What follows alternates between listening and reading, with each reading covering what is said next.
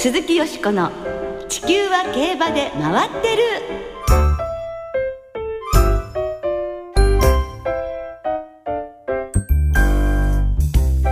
皆様こんばんは鈴木よしこです。お元気でいらっしゃいますか？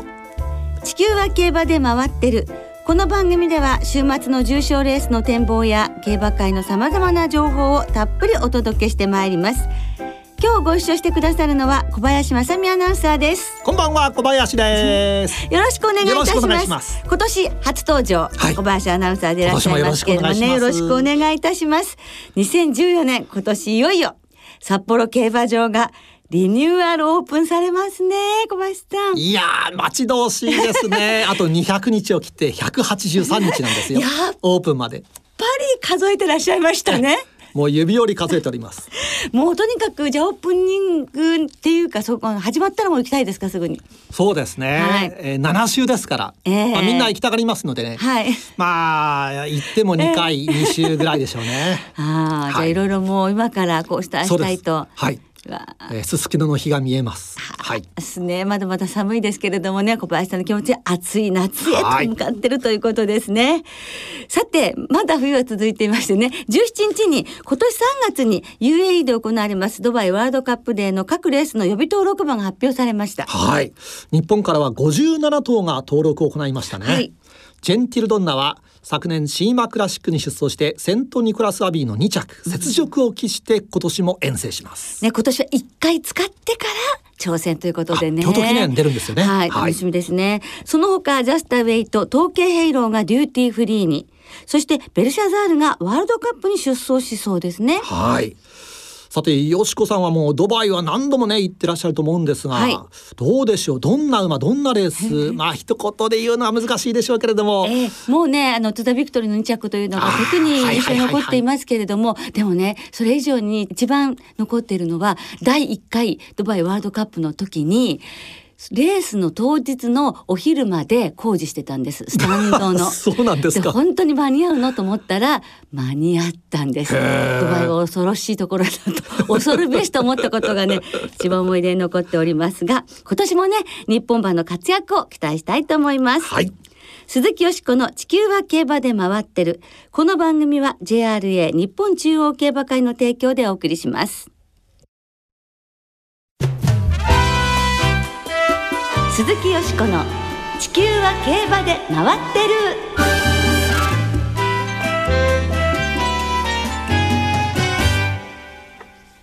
年男インタビュー松田大作騎手第2弾ということで、先週に引き続いて、今週も年男、馬年生まれのジョッキー、松田大作騎手のインタビューをお届けいたします。はい。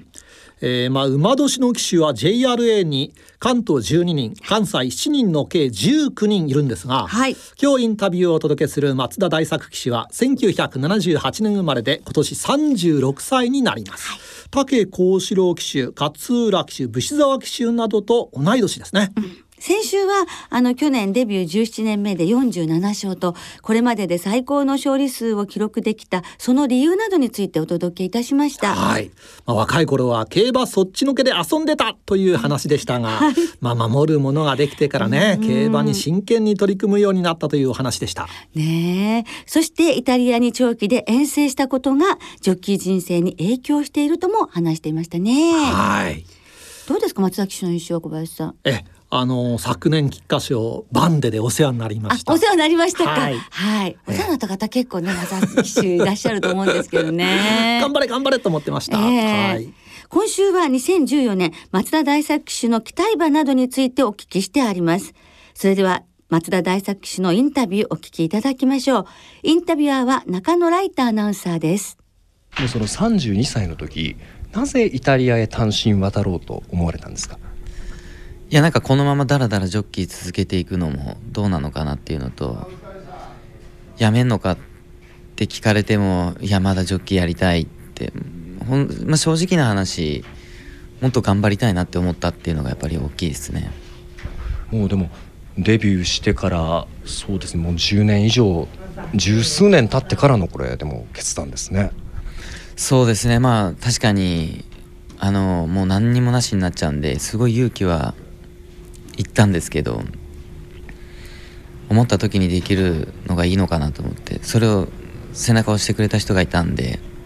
頑張ることができましたね。イタリアではどんなことが大変でした？いやもう本当に全てが大変まず言葉通じないですし、まあ、僕まあバカなんであの勉強していかなかったんで 言葉通じないですしあとはそうですねまあ仕事面に関しては日本で厩務員さんがやってるようなことをもうジョッキーとかもやってるみたいな感じだったんでもう馬引き馬からやったり手入れからやったりしてたんで最初馬を使うのが大変でしたね。でもあの、まあ、全て向こうで言葉も習得されて徐々に関係者とのコンタクトも取れるようになってという感じだったわけですか？そうですね。もう少しずつですけどはい。でもなんか今お話ねいろいろ伺ってましてもこう確実になんかそのキャリアを重ねてその30を過ぎて、まあ、いろんな部分でご自身の中でその松田大作という人間が何かこう変わってその成長していくそれを自らきっかけを作ってちゃんとこう乗り越えてきてるなんかそんな感じが非常にしますよね。いやどうなのかちょっと僕自身もよく分かってない部分はまだあるんですけどただあの僕そんな運も強い方でもないですしなんかどっかでいい馬がポンと当たるとかそういうのってやっぱり難しいと思うんですよ。なんでやっぱりこうコツコツコツコツしたことの積み重ねの中にそういうのが含まれてくるのかなっていうふうに感じれるようになってこう毎日頑張るようにはなりましたね。例えばその騎乗の仕方、はい、フォーム的な部分なんかで何かそのこの成績が上がった時その上がる前と比べて変えた部分なんてあったりするんですか？もう昔よりやっぱり研究はするようになりましたね。あの例えばこの馬どうすれば動くのかなとかどういうレースをした方がより速く走ってこれるかなとかそういうことをもうすごくやっぱり考えるようにはなりました。頭で考えるわけですそうですね。騎乗フォームっていうとまあ意識はしますけどやっぱり外人ジョッキーすごい上手な子とかもいるんでまあそういうモノマネをしてみたりとかまあそんな感じですね。その頭でいろいろその考えるというのはどうなんでしょう？例えば新聞ですとか、はい、そういったものでその馬のこれまでの戦績なんかをこうより調べたりとかそういった部分も含まれるんですか？あもちろんそうですね。もう基本的にはそうやってもうまずデータを見てあとはもう最後はもう自分が乗ってその乗った時の感触と照らし合わせてあこういうレースをしようかなって。最終的にはもうまたがってから決めますね。まあ、そういうその下準備そのレースに行くまでのその事前の準備というのがかつてと今ではもう全然違うわけですか？全然違うと思いますね。はい。そうなりますともう本当にでは去年のこのブレイクというのはもう当然のことというふうに思いますね。いやまあ当然なのかどうかわかんないですけど本当にあの支えていただけるようになりましたね。皆さんに本当馬乗せてもらえるようになりましたしいい馬頼んでいただけるようになりましたんで、まあ、そこら辺が一番大きいかなと思います。まあ、それだけじゃなくて去年はバンデ以降 G1 での騎乗というのも随分増えたんじゃないですか？そうですね。去年もう後半で3回も G1 に乗せていただいたんでまずそういうことなかったんで自分でもなんか今日も G1 乗ってんのかなみたいなそういう嬉しさはありましたね。さて年男の今年ですけれども、はい、松田ジョッキー何か目標はあります？まあ、目標っていう目標にするともう毎週1個ずつあの買っていけたらいいなっていう思いでは乗ってますけどあとは冷静に乗ることですかね。落ち着いて慌てずに競馬してこれれば結果ついてきてくれるんじゃないかなっていう感じはしてます。年間にするとでは50超えというのがやはり目標になってくるんでしょうかね。そうですね去年いけるかなって意識した瞬間にやっぱりちょっと勝てなくなっちゃったりとかまあそういう部分でどっかで慌ててたりとかそういう部分が見えないところであったのかなっていう気はします。去年あの最終週の阪神でお会いした時に50にちょっと届きそうにないんですよねって非常に悔しそうでした。そうですね。やっぱりいけんちゃうのかって周りにやっぱ言われてて頑張れ頑張れって応援していただいたのにやっぱり結果が出せなかったっていうそういう悔しさはやっぱりありますね。じゃあぜひ今年は50勝超えやってほしいですね。はい。もちろんあのそれに向かって邁進していく中ともう一つやっぱり重賞を勝つことが、まあ、目標ですね。はいまあ、そういうその、まあ、重賞を勝つというね目標に向かう中で今年松田ジョッキーがこの馬と一緒に重賞を勝ちたい期待している馬ということでちょっとファンの皆さんにご紹介いただきたいんですけど。2頭いるんですけどまず1頭目はバンデゴー、はい。まあ、乗せていただければなんですけどこれからも。あともう1頭はあの里のロブロイっていう、はい、ちょっとこの間年明けに勝たせていただいたんですけどすごいポテンシャルのいい馬なんで一緒に成長していけたらすごい嬉しいなって思いで乗ってます。ぜひあのクラシック路線に乗っけていけたらいいなって思います。はい。それで今年の松田ジョッキーのその、まあ、年間大体でいいんですけれども騎乗スケジュールはどんな感じになりそうですか？基本的にはローカルを回ろうかなとは思ってます。やっぱりちょっと勝ち倉やっぱり欲しいんでローカル回って勝ち倉を量産していきたいっていう思いは自分の中では持ってます。まあ、去年の活躍ありますからね今年一段と人気の方もするんじゃないかと思いますが。まあそうなれるように本当やっぱりいいジョッキーになればそれだけいい馬も乗せてもらえるんで自分がやっぱりいいジョッキーになることを目指して頑張っていきます。というお話ですけれどもいかがでしたか？うんやはりこう一つきっかけをつかむと、ジョッキーさんってこういいように回転していくもんですかね。そうですね。そして松田騎手は外国人ジョッキーの面倒見がいいということをね伺ったこともあります。はい、あと大変聞きやすいお声でしたけれど、歌もとっても上手で、ですからまたファンイベントで美声も聞かせてほしいと思いますね。はい。とにかくやっぱり年男っていうのは一つのこう区切りでもありますので、やる気もいつも以上にね溢れると思いますので、え素晴らしい年男の年になるようにご活躍を記念いたしたいと思います、はい、以上年男インタビュー松田大作騎手お届けいたしました。鈴木よしこの地球は競馬で回ってるここからは週末に行われる重賞を展望していきます。その前に先週予想した京成杯、日経新春杯を簡単に振り返ります？振り返りましょうね。はい。えー、京成杯は柴田第一騎乗の5番人気、川崎競馬所属のプレイアンドリアルが制しました。そうですね。やりましたね。ね2007年にハートオブクイーンが函館にサイステークスを買って以来、6年半ぶりの地方所属馬による JRA の芝重賞制覇となりました。まあ、朝日杯フューチュリティステークスでは折り合いを変えて敗れましたが京成杯ではしっかりと折り合っての差し切り勝ちなかなか強い内容でしたよね。ねとにかくあの柴田大地騎手もほっとしたという感じでしたがトースポハの時にはあの悔しくて涙されそして朝日杯もじくじたる思いがあってこんなはずじゃない強いんだっていうところをね見せられて本当に嬉しそうでしたね。オーナーでもある岡田茂之さんが最高傑作だとおっしゃっているくらい期待しているそうですからね、うん、今後の活躍が本当に楽しみですねあのこの後はダービーを最大目標にしているので皐月賞に直行だそうですね。ねあのルールが変わってから初適用ですよね。だ無理しなくて済むのでプレアンドリアルにとっては良かったことですよね。よくぞ勝って勝ったと負けた上違いでしたもんね。はいそして日経新春杯はルメール騎手騎乗2番人気の里のノブレスが押し切って重賞初制覇となりました。この馬は目白牧場生産馬最後の世代の馬でもあるんですよね。昨年の菊花賞に着馬の実力を確かに見せてくれました。はい。この後は放牧を挟んで一度使ってから春の天皇賞を目指すということです、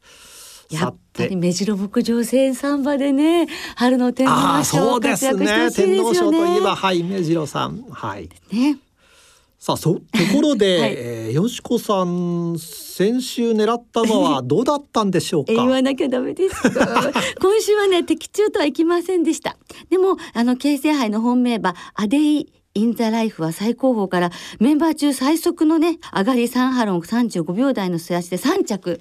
でしたからね、うん、熱くなりました。声が出ました。はい。ディープインパクト3区で546キロって本当に大きいですよね、えー、でキャリアまだ一戦でしたから今後も注目していきたいと思います。で日経新春杯の予想はですね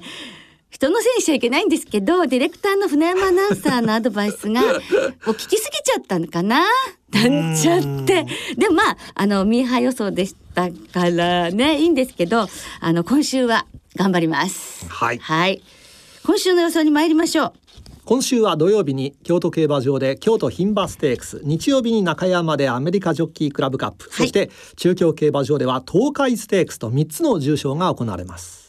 さあまずは中山のアメリカジョッキークラブカップから展望していきましょう。AJC 杯は芝2200メートルの G2 です。はい去年まで関西馬が3連勝中ですが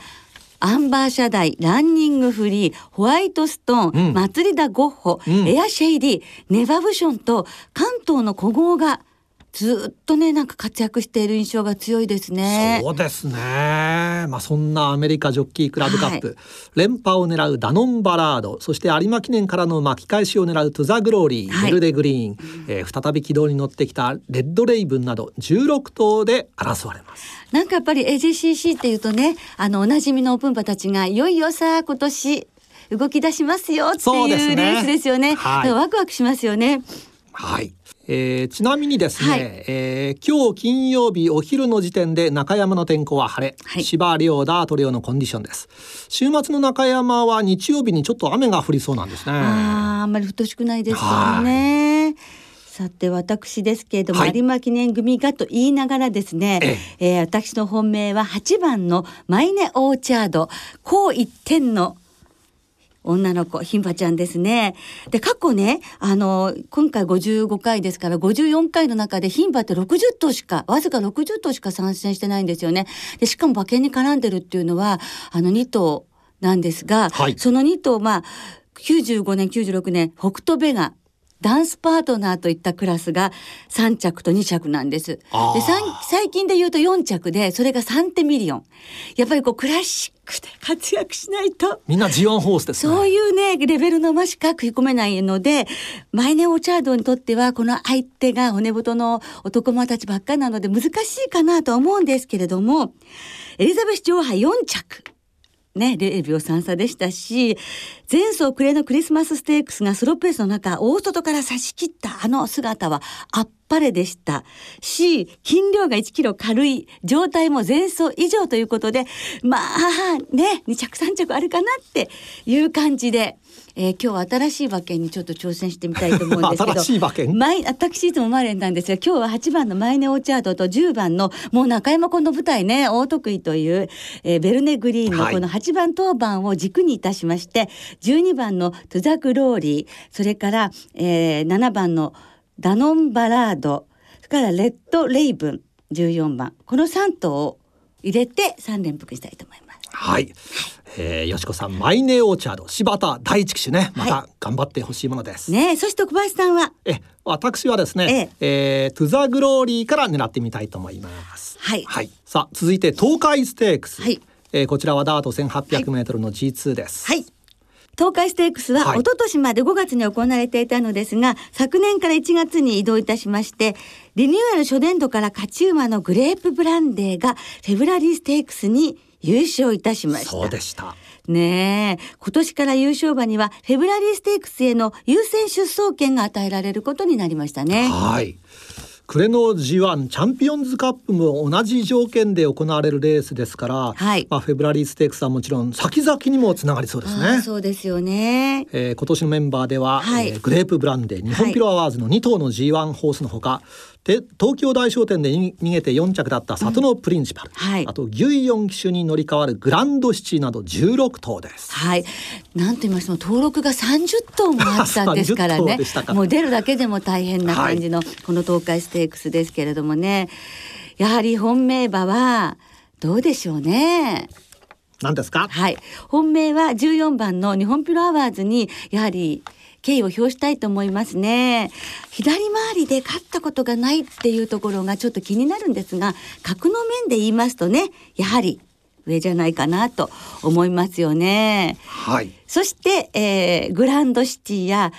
グレープブランデー、サトノプリンシパル、ソリタリーキングに流していきたいと思います。2着外すことはないと思うので、生まれんで、え14番から2番、10番、12番、15番に松田大作騎手が騎乗するグラッツィアまで9番も入れて流したいと思います。はい。で、小林さんは？えー、私はですね、えええー、グレープブランデー。あはい、去年もね本当に縁起が良かったわけですけど。えー、また浜中騎手に戻りますのでね、はい、えー、頑張ってもらいたいと思います。はい、さあ舞台になる馬場状態はどうですか？ね。中京競馬場今日お昼現在で天候は晴れ芝ダートともに量です。はい。で愛知県はですね土曜日が晴れのち一時雨、ええ、で日曜日が晴れ一時雨とちょっとぐずついたお天気になりそうなんですね。ああそうですか。まあそのあたりもねちょっと予想に皆さんね、えー、参考にしていただけたらというふうに思いますね。はい。それからリスナーの方からもいただいていますね。はい、えー、皆さんの予想をご紹介しましょう。はい、アンドレアスさん。AJCC の注目馬はサダムパテックです、はい、弥生賞を勝って皐月賞2着の実績があれば2200メートルだったらこなせるはずです。そうですよね。戦力で活躍が目立つようですけど2000メートル以上もね大丈夫ですよね。ねえ。ー、そしてベロ 314Z さん、はい東海ステークスの名村タイタンは去年2着なのに人気がなさそうですね。楽しみです、うひひとあります。はい。去年もおとりになったのかも。あまり人気ないですかね。そうですね。えー、楽しみですが、はい、そして、えー、もう一方。札幌開催まで183日さんです。なんか山本さんみたいな方で山本さんじゃ小林さんみたいな方ですね。はい、えー、この方もね、はい、札幌競馬がお好きなんでしょう、えー、京都牝馬ステークス明日ですね。データ的に過去5年の勝ち馬はすべて4歳。はい、今年の注目は前走1000万条件を勝って格上挑戦の14番売り売りです、はい、このレース2勝の安城浜中騎手にも注目ですとあります、はい、ねあの京都牝馬ステークスもね予想していただきました。ありがとうございました皆様えーね、皆様からのね、はい、えー、メールをお待ちしております。はい、来週は根岸ステークス、シルクロードステークスの展望をお届けいたしますので、ぜひ予想をお寄せくださいね。はい、えー、皆さんのレース予想、過去のレースリクエストなどなど、えー、お便り、メールの場合は地球は競馬で回ってる番組サイトの投稿フォームからそしてツイッターは番組公式アカウントよしこ競馬へお寄せください。お待ちしております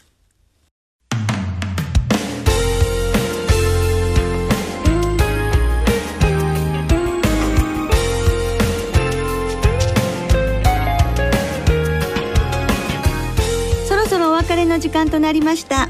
今週末は中山京都そして最終週を迎える中京の三条開催です。はい日曜日にはアメリカジョッキークラブカップ東海ステークスと2つの重賞が行われますが土曜日には京都競馬場で京都牝馬ステークスが行われますのでぜひこちらもご注目くださいね。はい。